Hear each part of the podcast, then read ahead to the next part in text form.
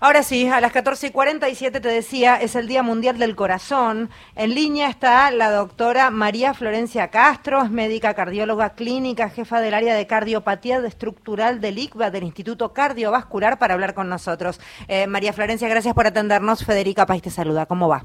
Hola, ¿qué tal? ¿Cómo están? Eh, muy bien, muchísimas gracias. A ver, estos días en general sirven para charlar un poco de la temática y crear conciencia. ¿Cómo viene la Argentina con respecto a los cuidados del corazón? Bueno, la Argentina es un país que, que digamos que claramente fue mejorando en un montón de, digamos, de medidas con respecto a, la salud cardiovascular. Eh, claramente hablar de la Argentina estamos hablando de un territorio muy extenso y de, distintas realidades eh, en todo el país. Eh, puedo hablar de lo que me toca a mí eh, en el lugar donde estoy, que es Capital Federal, que puede ser muy distinto a, lugares del interior, claramente. Eh, pero bueno, creo que, todos hemos visto un cambio con respecto al ejercicio físico, se, se, fue viendo cada vez más gente haciendo cada vez más ejercicio, los controles cardiovasculares a los que accede la gente hoy tienen un nivel de complejidad un poco más importante.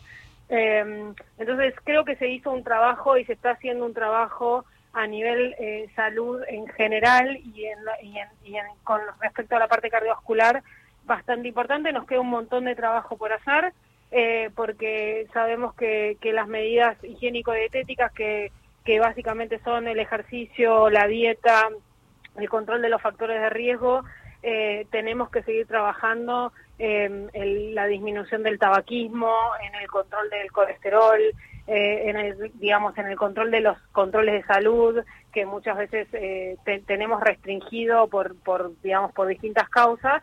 Eh, pero bueno, creo que estamos eh, estamos mejorando, nos queda un montón de trabajo por hacer. Em, te pido respuestas cortitas en la medida de lo posible para poder preguntarte la cantidad de cosas que tenemos, así entra toda la nota. A ver, colesterol, ¿por qué el colesterol provoca infartos? Para entender gráficamente qué pasa.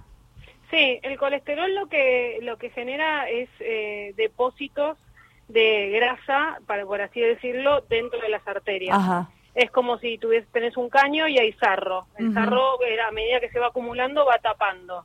El colesterol vendría a ser ese sarro. Bien. Eh, entonces, eh, es muy importante tener control del colesterol. Hay dos tipos de colesterol. El colesterol, habrán escuchado, el colesterol malo y el colesterol bueno.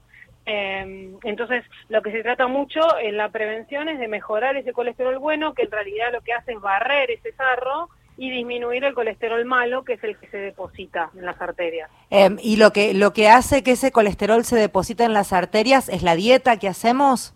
No, se deposita por, por, por condición sine qua non, por el componente de ese de, químico de ese, de ese, de ese, de esa molécula eh, por eso, digamos, siempre tenemos colesterol, todos tenemos colesterol. El tema es el equilibrio y el, la cantidad de colesterol que tenemos. Pero por eso, ¿tiene que ver con lo que comemos o no? Muchas veces tiene que ver con lo que comemos. También hay un componente genético. Hay mucha gente que se cuida un montón y tiene colesterol alto.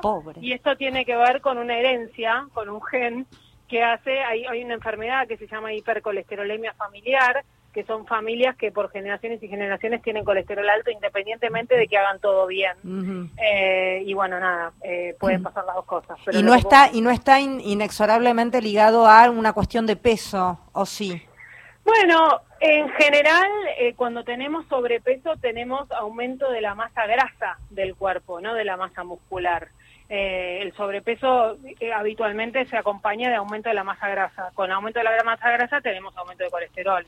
Entonces, eh, digamos, sí, en general el, el, control del peso tiene que ver con eso, con que cuando uno acumula o tiene sobrepeso, lo que acumula es grasa. y la, la panza, porque entiendo que hay un tipo de eh, también gordura que hace más propenso el peligro de un infarto. ¿Esto es correcto? Que exactamente. Eh, hay varios trabajos que han demostrado que el perímetro de la circunferencia abdominal es un marcador para riesgo cardiovascular. Y esto tiene que ver con lo que te decía recién, cuando uno, digamos, aumenta de peso o tiene sobrepeso, la grasa se acumula y, digamos, como se acumula en la panza, también se acumula en las arterias. Entonces, el riesgo, la circunferencia abdominal muchas veces es una medida que tomamos en el consultorio para ver si el paciente tiene más riesgo de enfermedad cardiovascular porque como tiene mucho depósito en el abdomen, puede tener más depósito en las arterias. ¿Y cuál sería esa medida, si es que se puede contar algún tipo de estándar para tener de referencia o no? Mira,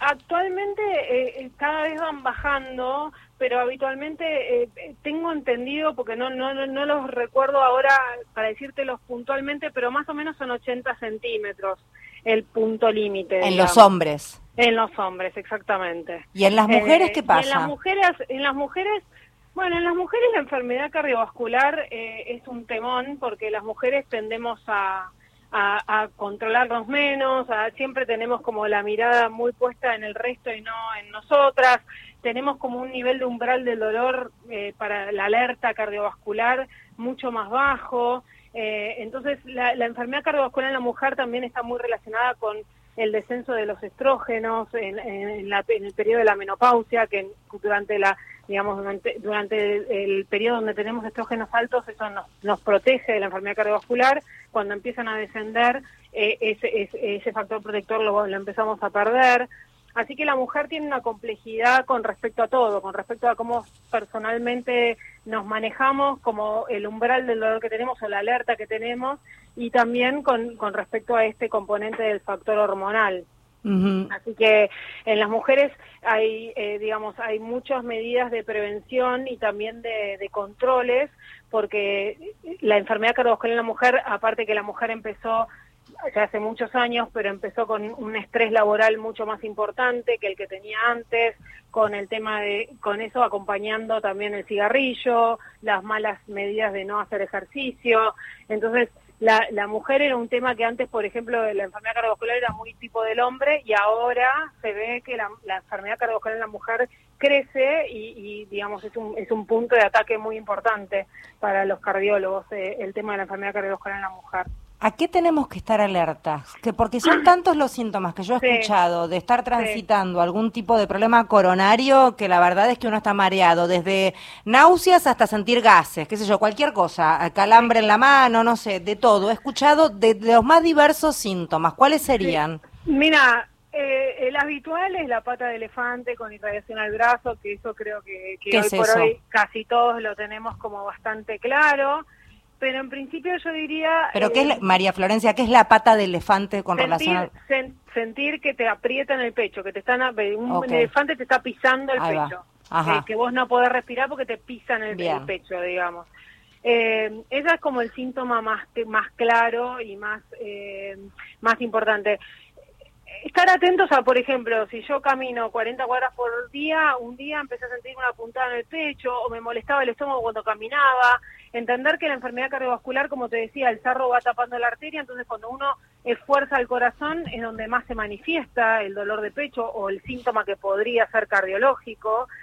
Eh, y bueno, y después estar atentos a los controles, porque los controles predicen, ¿no? Los dolores son eso, la opresión en el pecho, el brazo izquierdo, que también se puede irradiar el brazo izquierdo, una puntada importante en el pecho que nunca haya sentido, que se acompaña de falta de aire, de, digamos, de transpiración fría. ¿El malestar estomacal cómo es? El malestar estomacal se relaciona con eh, lo más frecuente es que se relacione con los infartos de la cara inferior del corazón. Pensemos que el corazón está apoyado sobre el diafragma, que es el que separa el estómago del corazón, ¿no? Cuando hay un cuando hay un infarto de ese sector del corazón, que es el, sector inferior, muchas veces se puede relacionar con dolores de estómago o con náuseas. Y esto lo más importante también o tener la alerta cuando uno tiene transpiración fría que no sabe bien por qué y uno transpira frío que no es la transpiración del calor o que te sentís medio mareado, digamos, siempre ante cualquier